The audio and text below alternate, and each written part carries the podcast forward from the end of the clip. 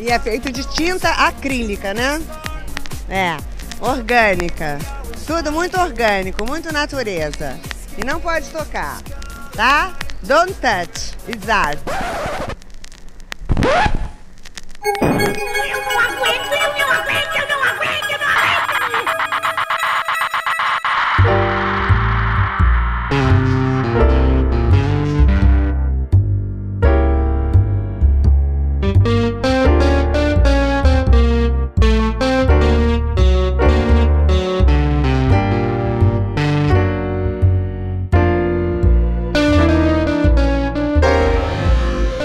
E aí, gente perdida? Meu nome é Rodrigo Hipólito e este é um derivado do Não Pode Tocar. Aqui nós contamos algumas desventuras da vida e pensamos em modos criativos de lidar com elas. Se você chegou aqui agora, saiba que nós estamos presentes em todos os tocadores de podcast e nas plataformas comumente usadas para ouvir música. Nós também disponibilizamos os nossos episódios no YouTube e você pode nos ouvir pelo site notamanuscrita.com. Lá você também encontra as postagens originais dos nossos programas com a descrição completa do episódio, com links para os nossos perfis pessoais e oficiais, além de tudo que a gente comentar e essas diversas formas de nos ouvir. No final de cada postagem, você encontra o link para o nosso PicPay e o Pix. Considere nos apoiar financeiramente. Você pode contribuir mensalmente com um, dois, cinco reais mensais no picpay.me barra não pode tocar ou com qualquer valor esporádico. Ajude este projeto a se manter independente. Se não der para apoiar financeiramente, só de nos seguir nas redes e compartilhar os nossos episódios, você já nos ajuda e muito. Tanto no Twitter quanto no Instagram, você nos encontra como arroba não pode tocar, sempre com o D de pod no mudo. E quem comanda as nossas redes é o Tiwi, o primeiro cão podcaster. Vai lá seguir a gente e ganhar uns lambejos do Titi. Nas últimas semanas, a gente decidiu fazer um pequeno recesso e não lançamos episódios. Descansar é sempre necessário para a gente continuar a fazer esse projeto com gosto. Daí que o primeiro episódio, após esse curto recesso, é logo um Não Pode Chorar. Quem acompanha os programas sabe que esses episódios costumam ser bem intensos. A gente conta situações complicadas e muitas vezes isso termina em choro de verdade. Só que eu não queria isso para este episódio em específico. Acontece que as coisas já estão suficientemente tensas para todo mundo. Tudo bem que falas mais catárticas também são necessárias para a gente conseguir passar por tudo de pesado que a vida joga na gente. Mas, para a gente que produz o programa, eu acho que tem momentos em que a gente só precisa lidar com algumas coisas mais leves. E assim, por mais leve, não significa que não sejam coisas irritantes e que afetam nossa vida de um modo profundo. É só que nesses últimos anos, o nivelamento da desgraça está lá em cima só de pensar em problemas mais simples do cotidiano a gente já fica mais leve. No episódio de hoje, eu vou falar para vocês sobre como sofrer da escrita.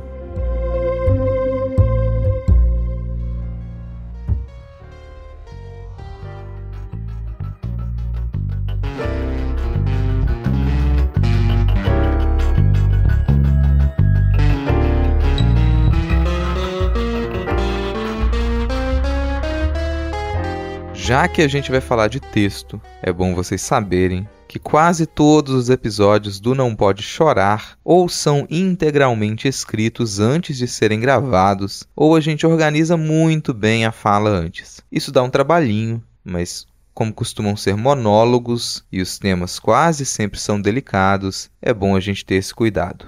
Isso quer dizer que a gente sofre várias vezes durante essa produção. A gente pensa e digere o tema, reúne memórias, pesquisa elementos que dialogam com essas memórias. Depois, a gente sofre de novo para organizar isso em uma sequência textual que faça algum sentido para quem escuta. A gente sofre outra vez na hora de gravar, de editar e de reescutar. Essa palavra, sofrimento, não foi escolhida ao acaso. Quando a gente conta memórias delicadas, dolorosas, ou quando a gente lida com temas que são super sensíveis e com problemas com os quais a gente lida no presente, o sofrimento fica mais explícito. Deveria ser óbvio que falar sobre morte, luto, fome, violência, racismo, misoginia, miséria, depressão, desamparo e outras merdas é algo que causa sofrimento para quem produz o programa. Eu espero que isso seja óbvio para você que nos escuta. No caso desses episódios do Não Pode Chorar, a palavra sofrimento está bem empregada e não fica muita dúvida sobre a que ela se refere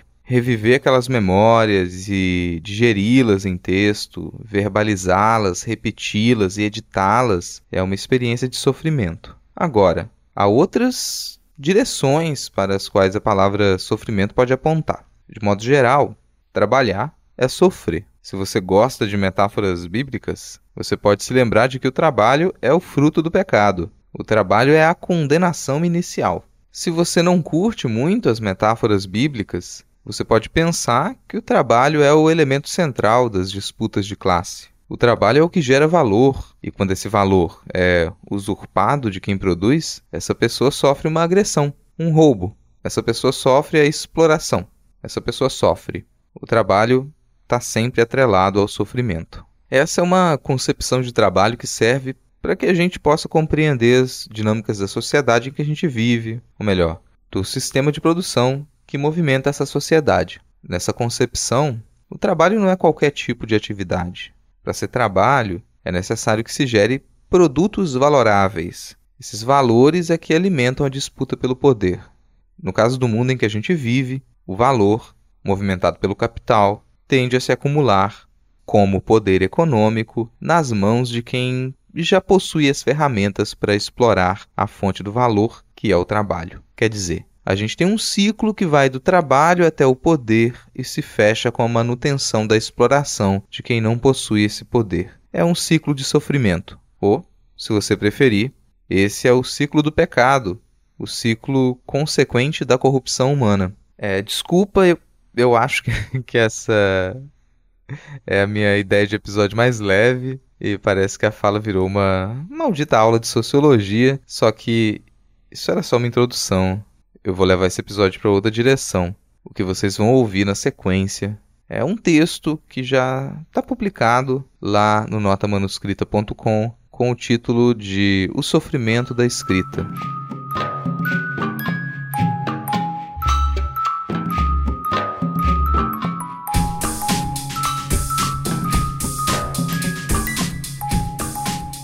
Outro dia, eu acompanhei uma discussão sobre como cada pessoa se apaixonou pela escrita de ficção.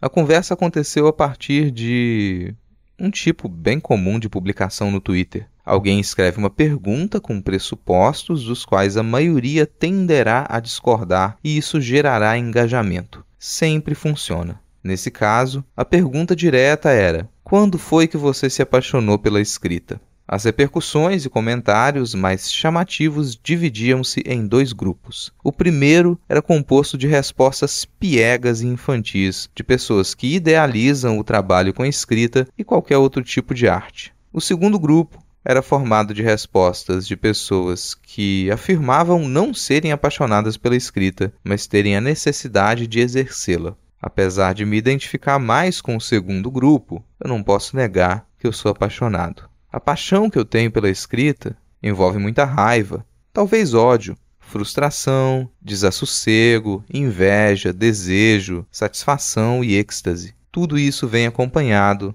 de muito cansaço.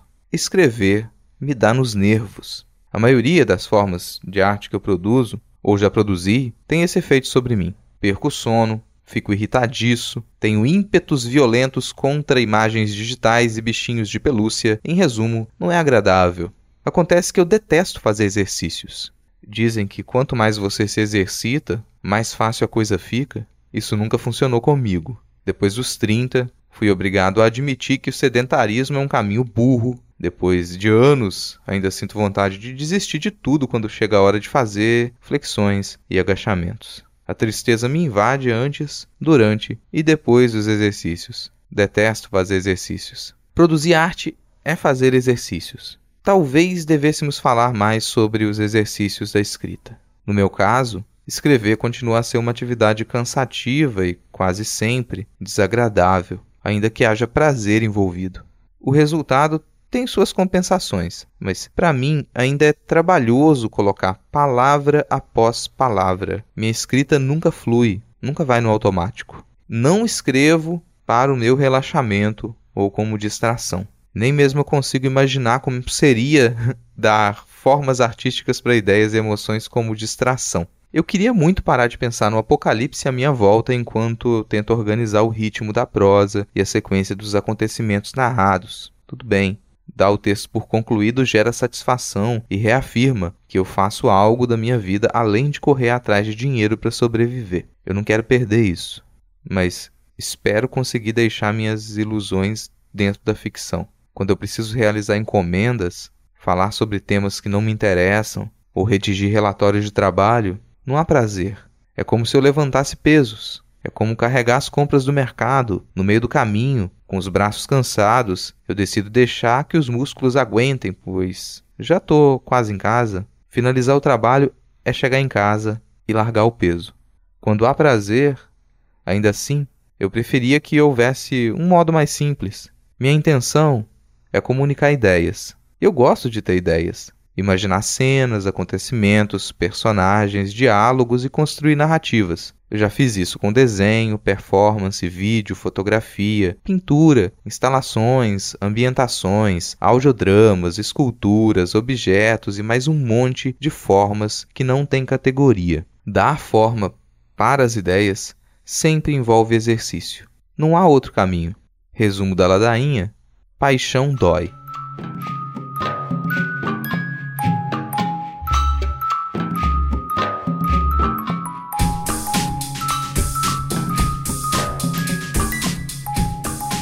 Depois que eu escrevi esse texto, eu remoí minha relação com a escrita e eu devo continuar remoendo isso, sabe-se lá até quando.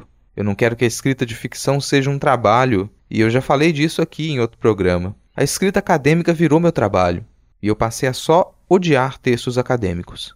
Eu não quero que isso aconteça com a escrita de ficção. Quando eu digo que eu odeio textos acadêmicos, significa que a simples leitura desses materiais hoje me causa dor. Eu trabalho com isso. Eu continuo a escrever eu continuo a orientar, editar, corrigir e pesquisar. A leitura de teoria me dava prazer. Foram muitos anos de profissionalização e desgaste dessa relação até que eu chegasse a esse ponto. Hoje, eu acho que não tem mais volta. A cada artigo que eu edito, a cada trabalho de conclusão de curso que eu corrijo, a cada tese que eu leio, o desejo de distância só aumenta. A falta de apreço que algumas pessoas têm com a palavra na academia é que me tira a paciência, que eu já nem tenho mais. De dezenas e dezenas de artigos que eu edito todo semestre, costuma aparecer um ou outro que não seja repleto de vícios, jargões e expressões vazias. Isso sem contar a falta de vocabulário. Mas não é exatamente isso que me deixa irritado e triste. O que me atinge nesses textos acadêmicos mal escritos é que fica nítido que a pessoa não queria escrever, Parece que eu estou lendo uma confissão feita na base da tortura. Parece que a qualquer momento, em uma nota de rodapé pintada de branco, eu vou encontrar um pedido de socorro. A pessoa vai dizer que não se importa com nada do que escreveu antes. Ela vai me dizer que só escreveu aquele artigo porque foi obrigada. Sem o artigo, ela não pode comprovar a produção, não vai ganhar o título, não vai agradar a orientadora, vai perder a bolsa de produtividade CAPES, que já é tão rara, vai perder a filiação ao PPG. Agora há pouco eu li outro tweet que pedia para as pessoas do RH normalizarem respostas como: Eu só quero esse emprego porque eu preciso pagar minhas contas. Ao invés de dizer isso, quem quer o emprego precisa fingir que se importa. Todo mundo sabe que é fingimento, mas a encenação precária continua. Cada vez mais, eu recebo artigos, corrijo trabalhos e leio teses e dissertações que se parecem com essa entrevista de emprego. São repetições de trechos e expressões que deveriam indicar seriedade, mas só passam a impressão de que a pessoa não se importa.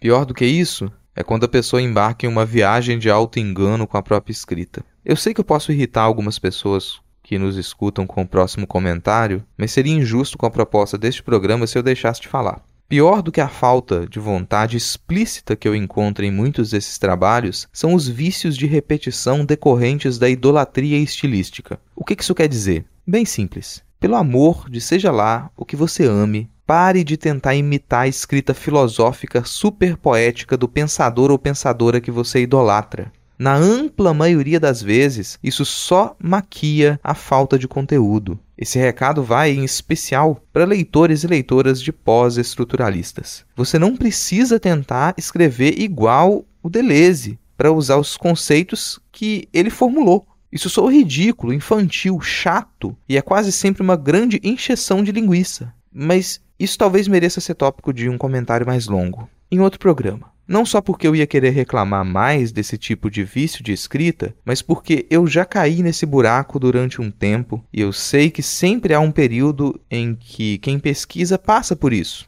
Outro motivo é que isso tem relação com incômodos mais amplos com a academia. E por falar em vícios de repetição de estilos rebuscados em textos acadêmicos, eu me lembro de como isso é algo ainda mais complicado quando a gente fala de textos de artistas, textos experimentais e textos de processo. Eu publico muitos textos de processo no notamanuscrita.com. Aliás, o Nota surgiu para isso. A ideia era a gente disponibilizar anotações e recortes de processos de investigação em história da arte e em produção poética o Nota me dá uma oportunidade maravilhosa de sofrer ainda mais na hora de escrever. Só que esse é um dos exemplos de como você pode ter um sofrimento controlado.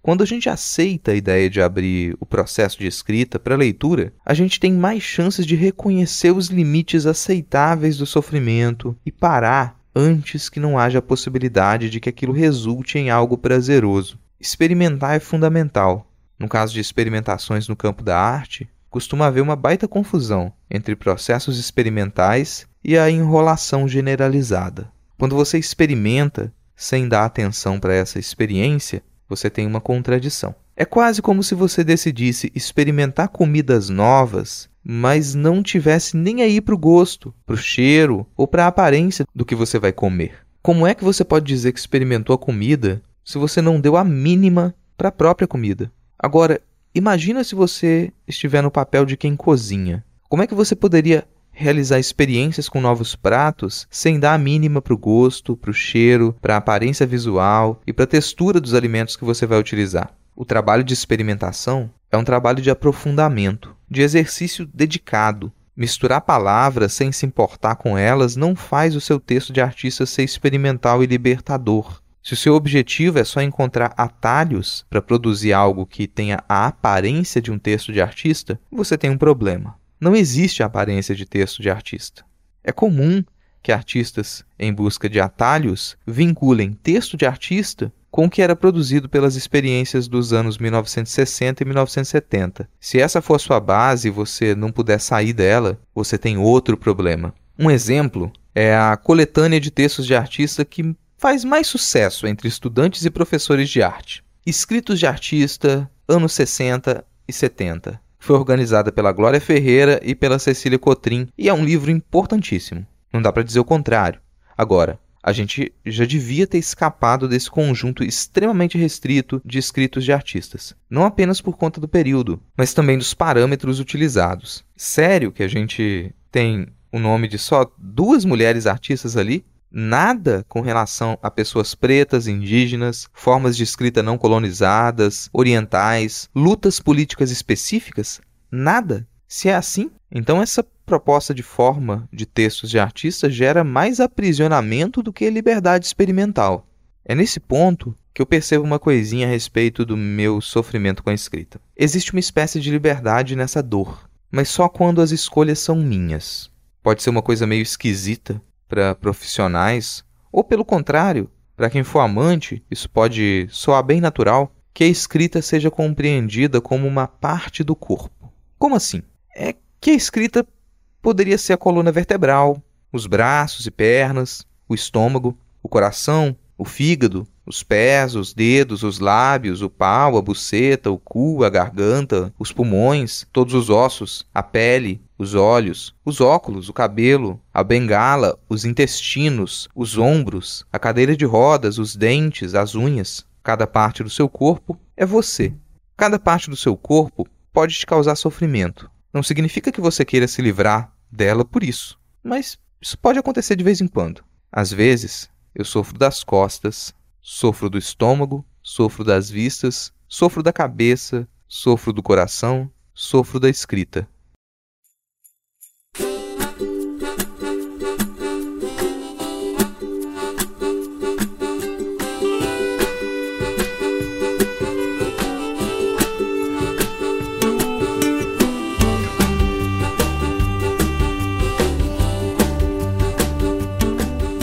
Tá aí, encerrando mais um Não Pode Chorar. Gostou? Não gostou? Fala com a gente. Você pode entrar em contato com a gente a partir do e-mail não pode tocar@gmail.com ou dos nossos perfis pessoais e oficiais, que estão todos linkados na postagem original em notamanuscrita.com. Tanto no Twitter quanto no Instagram, você nos encontra como arroba não pode tocar, sempre com o D de pod no mudo. Quem comanda os nossos perfis oficiais é o Tiwi, o primeiro cão podcaster. Segue a gente, vai lá ganhar uns lambejos do Titi. Se você quiser e puder ajudar a gente financeiramente, no final da postagem original, em notamanuscrita.com, você encontra o nosso Pix e o link para o nosso PicPay. Acesse picpay.me barra não pode tocar e contribua para este projeto permanecer independente. Se não der para ajudar financeiramente, só de seguir os nossos perfis oficiais e compartilhar este episódio com outras pessoas, você já ajuda demais. É sério mesmo, isso faz uma enorme diferença. Por hoje é isso. Se nada der muito, mas muito errado, semana que vem a gente está de volta com mais um episódio do Pataquadas. Valeu, falou!